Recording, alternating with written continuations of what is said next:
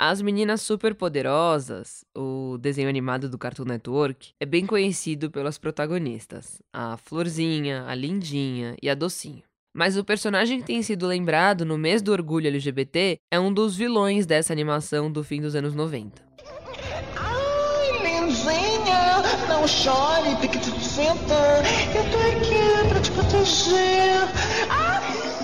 Ele era uma espécie de diabo, com o corpo todo vermelho e as garras que lembram as patas de um caranguejo. O personagem, que era bem irônico, tinha os pulsos desmunhecados, um visual considerado afeminado e era demonizado pelos que estavam à volta dele. São características que geraram identificação com a comunidade LGBT e que fez com que o Cartoon Network lançasse uma linha especial de produtos no mês do orgulho, com ele estampado em várias peças. Esse vilão também faz parte de uma série de personagens que nunca foram oficialmente declarados membros da comunidade LGBT, mas que agora estão sendo identificados como tal. A Velma de Scooby-Doo e a Betty de Rugrats, os Anjinhos, por exemplo, são lésbicas. Já o LeFou de A Bela e a Fera é gay. E a Nickelodeon também anunciou que o Bob Esponja é assexual. E não são só os personagens mais antigos que estão passando por uma espécie de rebranding, ou que são vistos pelo público como personagens LGBTs. O famoso Frozen, uma aventura congelante, é um exemplo disso. Livre estou, livre estou, não posso mais segurar.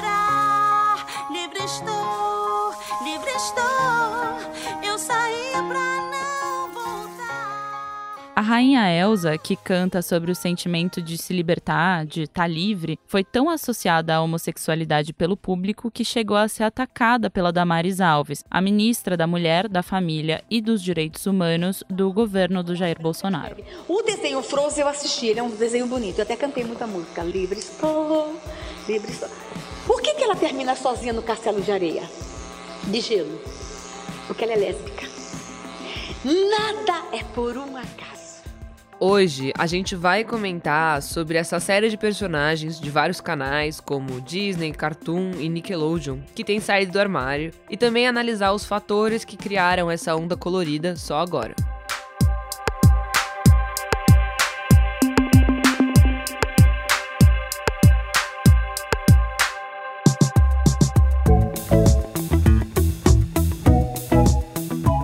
Mas antes, eu preciso lembrar que esse é o Expresso Ilustrada, o podcast de cultura da Folha, que vai ao ar todas as quintas, às quatro da tarde, e tá disponível no seu tocador favorito. Eu sou a Isabela Menon. E eu sou a Carolina Moraes, e a edição é da Natália Silva e da Laila Moalen. A gente volta em 5 segundos. Seja BTG+. Baixe o app e inove seu jeito de usar banco.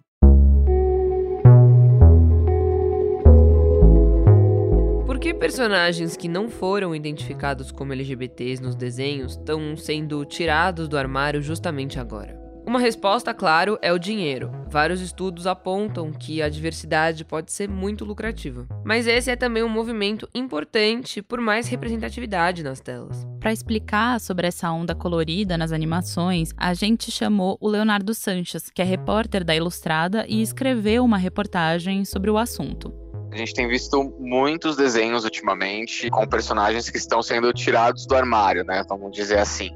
O que acontece é que a gente está falando de personagens que são de desenhos já antigos, muitas vezes das décadas de 90 e dos anos 2000, que eles já geravam um certo burburinho ali por parte do, do, do público e, e, de fato, fugiam um pouco de estereótipos de masculinidade ou feminilidade, enfim. E por causa disso, eles sempre permitiram que fosse feita uma leitura queer, digamos assim, de quem eles eram. E agora a gente vê muitas produtoras, estúdios, emissoras aproveitando essas leituras para tirar esses personagens do armário. O Léo contou que várias dessas leituras de personagens como LGBTs já eram feitas por fãs, que achavam pistas nas entrelinhas das falas e dos gestos dessas figuras. Toda essa onda também foi impulsionada pela internet, onde as pessoas podem falar sobre esses personagens queers e potencializar essa discussão. Agora que todo mundo tem rede social, tem um Twitter para comentar sobre o que quiser, acho que fica mais fácil a gente ver, a gente ver esse tipo de leitura. Em boa parte, é, ela é feita pelos fãs mesmo. Na verdade, em alguns casos, alguns criadores já tinham intenção, pareciam pelo menos ter intenção, de fazer um aceno à comunidade LGBTQ+, e não faziam de forma oficial por uma espécie de, de censura é, e medo dos estúdios para os quais eles trabalhavam. Alguns artistas têm até adotado a estratégia de driblar os estúdios e tirar suas crias do armário nas redes sociais ou em entrevistas. Foi o caso da Velma, de Scooby-Doo Mistério S.A. e do Bob Esponja. Lula Molusco, nós não precisamos de TV. Não enquanto nós dois tivermos imaginação. A Nickelodeon, como a gente disse no começo do episódio, abraçou essa identidade do personagem e tem usado calça quadrada em posts sobre o orgulho LGBT nas redes sociais. E para escrever sobre esses personagens, o Léo também conversou com Ryan Wright, que é produtor de uma série documental da Apple TV chamada Visible Out on Television, que analisa a representatividade de gênero e de orientação sexual na televisão americana. Ele me contou que, de fato, essas leituras queer de desenhos que não eram abertamente queer fazem sentido, porque o que acontece é que nos anos 80, 90, 2000 não existia esse apelo por diversidade, o público não parecia estar é, buscando isso. Então, o que acontecia é que muitos, é, muitos criadores de conteúdo conteúdo, ou às vezes até mesmo as emissoras, sei lá, talvez, colocavam códigos nos desenhos que poderiam ser lidos ali por quem era LGBTQ+, com facilidade, que passariam despercebidos por quem não era LGBTQ+, e não simpatizava com essa causa. Mas o que seriam exatamente esses códigos que o Léo comentou? Em alguns casos, eles são tanto escancarados. A Úrsula, a bruxa do mar de A Pequena Sereia, por exemplo, foi inspirada na Divine, que era uma das drag queens mais escrachadas dos Estados Unidos. Para quem não conhece, tá aqui uma palhinha da Divine cantando Shake It Up, num programa da TV americana em 82.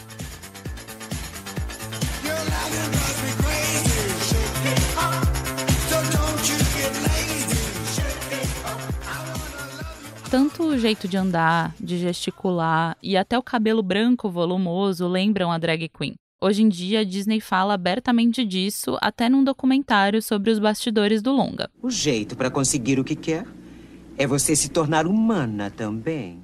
Essa é a Úrsula, dublada pela Zezé Mota. Pode fazer isso? Minha querida e bela menina, é isto que eu faço. É para isso que eu vivo para ajudar os infelizes seres do mar, como você. Pobres almas que não têm a quem recorrer. Enquanto essa inspiração de Divine com Úrsula era bem mais aberta, a de outros personagens já estavam mais nas entrelinhas. É o caso da Velma, que contrastava com a Daphne, uma personagem super feminina e que estava sempre de caso com o Fred em Scooby-Doo. O fato da Velma não seguir um padrão esperado pelas mulheres nas décadas passadas foi o que criou essa identificação com o público, que é principalmente lésbico no caso dela. E outros personagens famosos do passado até são vistos como ícones queer, mesmo que nunca tenham sido tirados do armário propriamente. É o caso de Shun, de Os Cavaleiros do Zodíaco, que usava rosa e precisou, num episódio, deitar colado a um outro cavaleiro para não morrer de frio. Eu ouvi dizer que o corpo humano é o melhor para esquentar o outro corpo frio. Mas ele sofre do ar frio de Camus. Não creio que isso funcione. No entanto, o único jeito é maximizar o meu cosmo e esquentar yoga com o calor do meu corpo e da minha energia. Embora isso possa me custar a vida. Outro exemplo é o He-Man, que, coberto por uma sunguinha, empunhava sua espada com vigor e dizia o seguinte na abertura da série: Fabulosos poderes secretos me foram revelados no dia em que ergui a minha espada mágica e disse: Pelos poderes de Grayskull! Eu E tem todo um outro filão de personagens lidos como LGBTs, que é o de vilões, como ele das Meninas Superpoderosas, que a gente já mencionou, e vários nomes criados pela Disney nos anos 90. Eles tinham ali um jeito pouco másculo, digamos assim. É, é, é, difícil falar sobre esse assunto sem reforçar estereótipos, Mas a gente tá partindo do pressuposto de que naquela época era esperado que os homens seguissem o padrão de masculinidade, que hoje já é bem diferente. Então, voltando lá pros anos 90, alguns desses vilões masculinos da Disney, eles não seguiam exatamente o padrão machão, o padrão macho alfa. A gente tem, por exemplo, o Scar, que é o vilão do Rei Leão. Ele passa boa parte do filme olhando para as unhas, preocupado com as unhas, ele deixa aquela sobrancelha arqueada, ele tem uma ironia. Na versão em inglês ele fala de uma forma mais arrastada, e isso gerava uma identificação com o público é, gay, principalmente. So, your father showed you the whole kingdom, did he? Everything. He didn't show you what's beyond that rise of the northern border. Well, no. E ele não é o único. A gente tem, por exemplo, o Jafar, que também é meio metrosexual. Uh, temos o Hades, do Hércules, que também tinha toda uma ironia. E tem até a gente faz a leitura ali. Tem é, conversas dele com a Megara, que é a, a, mocinha de Hércules, em que ele dá dicas sobre, sobre namoro com rapazes. É, é isso de forma muito implícita. Meg, meu bem, fiz sua parte. Está livre. Falando nisso, H, ela não é uma fabulosa atriz. Para! Como assim? O seu docinho de coco estava, na verdade, trabalhando para mim. É curioso notar como, em muitos casos, os personagens vistos como LGBT são muitas vezes os vilões. O Renan Quinalha, que é professor da Unifesp e autor de Contra a Moral e os Bons Costumes, explicou para o Expresso como essa imagem foi recorrente também na imprensa. Eu acho que tem essa construção de uma imagem estereotipada, estigmatizada, que acaba atribuindo a, a quem desvia da norma, quem está fora da norma, sempre esse papel de uma ameaça, de um perigo, de alguém desequilibrado, de alguém que está ligado ao mal, numa perspectiva maniqueísta, né? Então não se fala abertamente, mas aquela aquela pessoa que tem um certo desajuste é justamente quem é o vilão. E isso é muito comum, assim, se a gente pega na história da imprensa brasileira, as pessoas LGBTs não é que elas foram invisibilizadas, elas foram é, colocadas a, a, a, público, né, apareceram em cena por um regime de visibilidade que era sempre esse, das páginas policiais, era sempre quem praticou um crime ou sempre quem era vítima de um crime e que de algum modo alguma culpa teria porque não se comportou direito, não viu bem, topou encontrar uma pessoa sem conhecer direito, ou seja, uma responsabilização aí da própria vítima. E dissociar personagens LGBTs dessa demonização parece ser o próximo passo que o mercado de desenhos animados tem tomado. O Leonardo Sanches também contou como grandes empresas, caso da Disney, têm desenvolvido isso em longas recentes a gente tem como exemplo os live actions que a Disney tem feito dos seus clássicos dos anos 90. Então, por exemplo, o Rei Leão do filme, que não é na verdade um live action, é só uma técnica diferente de animação, mas a versão mais recente do Rei Leão, o Scar não tem esse jeito tão feminino.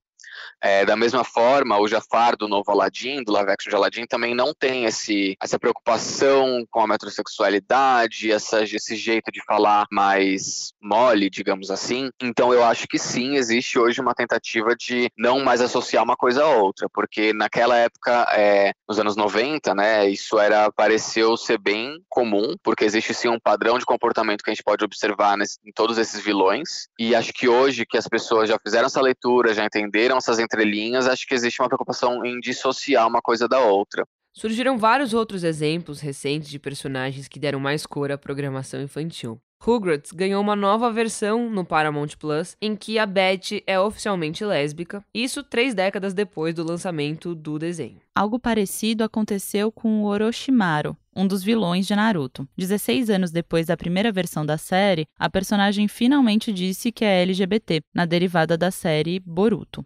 Orochimaru foi questionado se era pai ou mãe de outro personagem e respondeu o seguinte: Houve tempos em que fui homem e tempos em que fui mulher, e também algo que não era deste mundo. Aparências não importam. A vontade de descobrir toda a verdade é a essência do meu ser. A Pixar também lançou seu primeiro curta com protagonistas gays, chamado Segredos Mágicos, que está disponível no Disney Plus.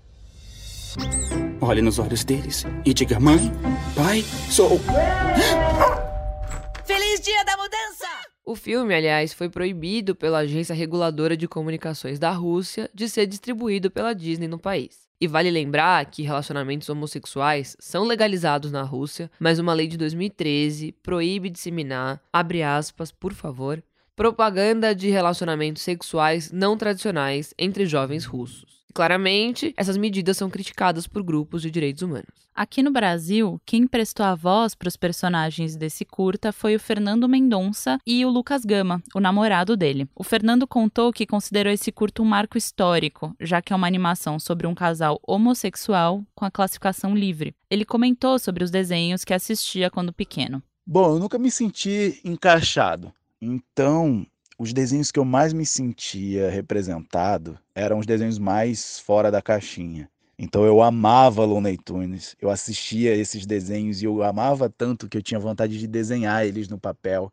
E depois que eu desenhava, eu ia brincar com os bonequinhos e eu tentava imitar as vozes, então eu não brincava normal como uma criança, eu fazia, o que, que é, velhinho? Depois, eu vou pegar esse toelo. Você é desprezível!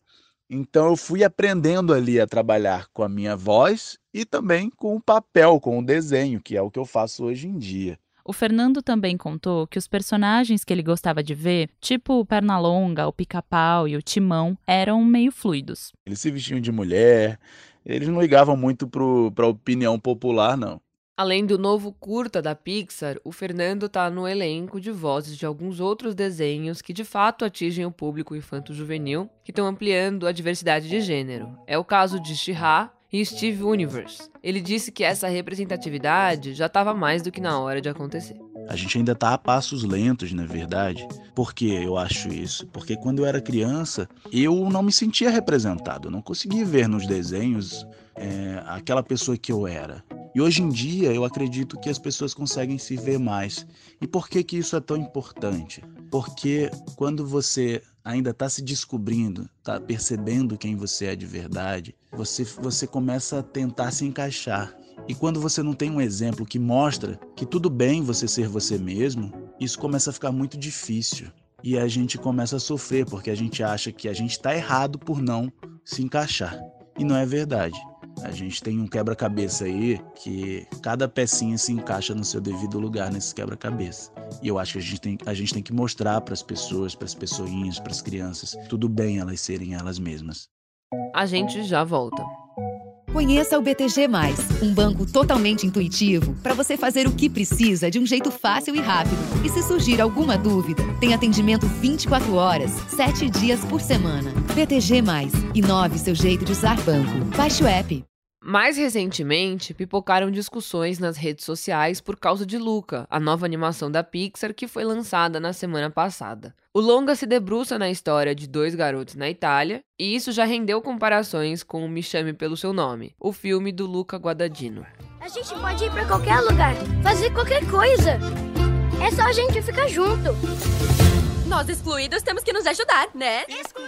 Os dois protagonistas são monstros aquáticos que não são bem aceitos no mundo dos humanos e se veem às voltas com o desejo de rodar um mundo em cima de uma vespa. A narrativa é atravessada por discussões sobre aceitação, como a do trecho que a gente ouviu, o que tem rendido várias leituras de que as personagens são queer. O Leonardo Sanches também escreveu uma reportagem para Ilustrada sobre Luca e contou a avaliação dele sobre o filme. O filme meio que usa alguns clichês do gênero romântico e, e põe ali os dois protagonistas masculinos para atualizar esses clichês. Então, assim, eu, sou, eu acho que a gente deve sim naturalizar a afetividade entre homens, que é algo que não é naturalizado hoje em dia. Mas, por outro lado, alguns diálogos do filme sugerem muito que aquilo, aquilo é, tem uma intenção LGBTQ mais por trás. Então, o filme fala ali várias vezes, abertamente, sobre aceitação, sobre se sentir diferente, sobre estar preso numa ilha, que é o, o, a alegoria que o filme usa ali, que eu entendo ser o armário. Então, não faltam caminhos para você ver uma leitura queer em Luca.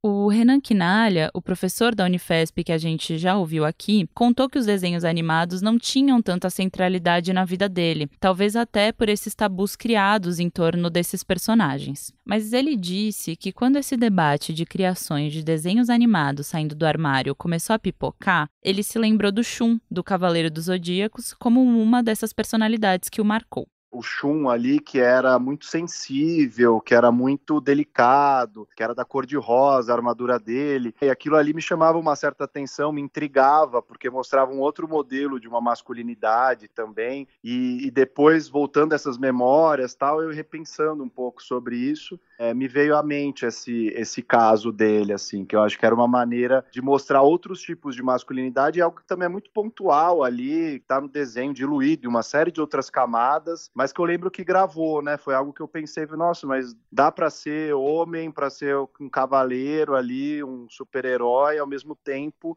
sendo uma pessoa delicada, gentil, sensível, né? Que são características ou atributos que a gente na sociedade não atribui à masculinidade, pelo contrário, a gente associa mais à feminilidade. O Renan também comentou sobre a importância de personagens LGBTs para as crianças. Eu acho que tem uma importância fundamental porque crianças LGBTs, elas, ainda que não se entendam assim enquanto crianças, né, essa identidade ainda não exista, quando as pessoas mais tarde vão se reconhecendo como pessoas LGBTs, elas sempre vão notar uma falta de referências, seja em conteúdos culturais que foram consumidos na infância, seja dentro das famílias, né? Isso é muito marcado, sobretudo para gerações mais antigas, assim. Então as pessoas não tinham referências positivas ou visíveis é, de pessoas LGBTs nas quais elas podiam se espelhar, se inspirar e, e entender aquilo como um caminho normal natural da sua sexualidade, da sua identidade de gênero. Então eu acho que esse tipo de representatividade que parece um tanto banal, né, uma coisa é, sem muita importância,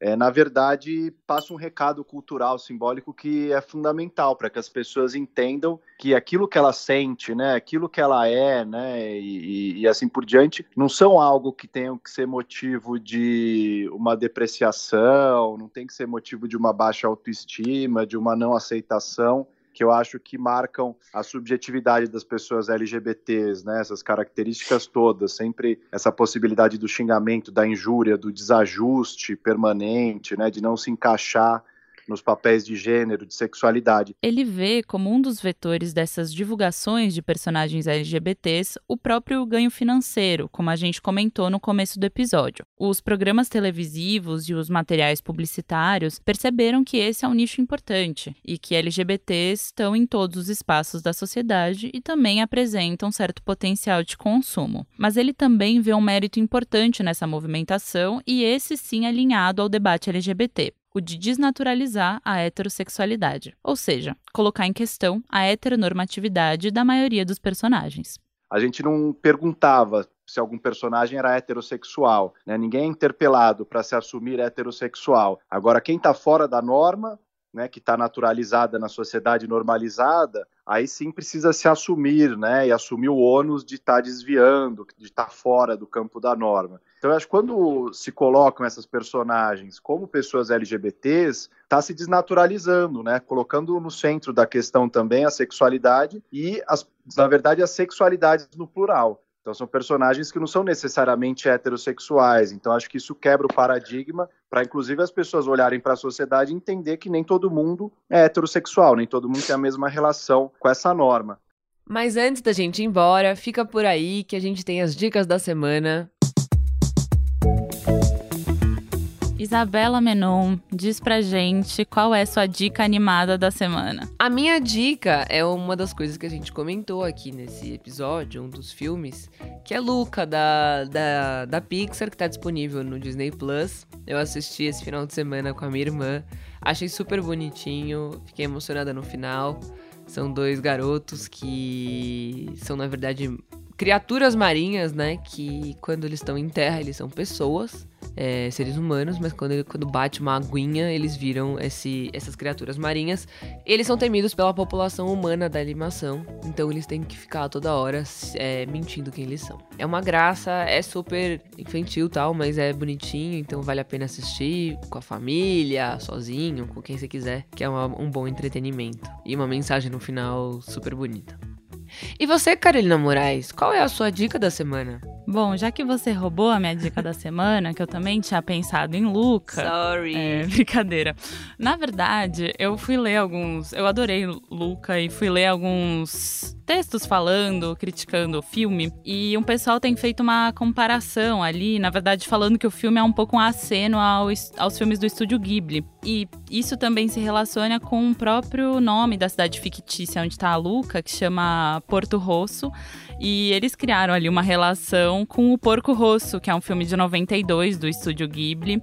E eu fui rever esse filme, tá na Netflix, e tem vários títulos do estúdio Ghibli na Netflix, na verdade. Então, minha sugestão é esse filme, que é a história desse homem porco que foi enfeitiçado e também vive na, na Itália. Ele é um aviador, um piloto. E, enfim, sou fã dos filmes do estúdio Ghibli, vale ver todos que estão lá no catálogo da Netflix. Muito bem, Carolina Moraes. É isso? É. Eu acho que é isso. Esse foi o Expresso Ilustrada, o podcast de cultura da Folha, com episódios novos todas as quintas às quatro da tarde e está disponível no seu tocador favorito. Eu sou a Isabela Menon. Eu sou a Carolina Moraes e a edição é da Natália Silva e da Laila Muallen. Se cuidem, fiquem em casa e usem máscara. Tomem água e esquentem os pezinhos porque tá muito frio. Tchau. Tchau, gente.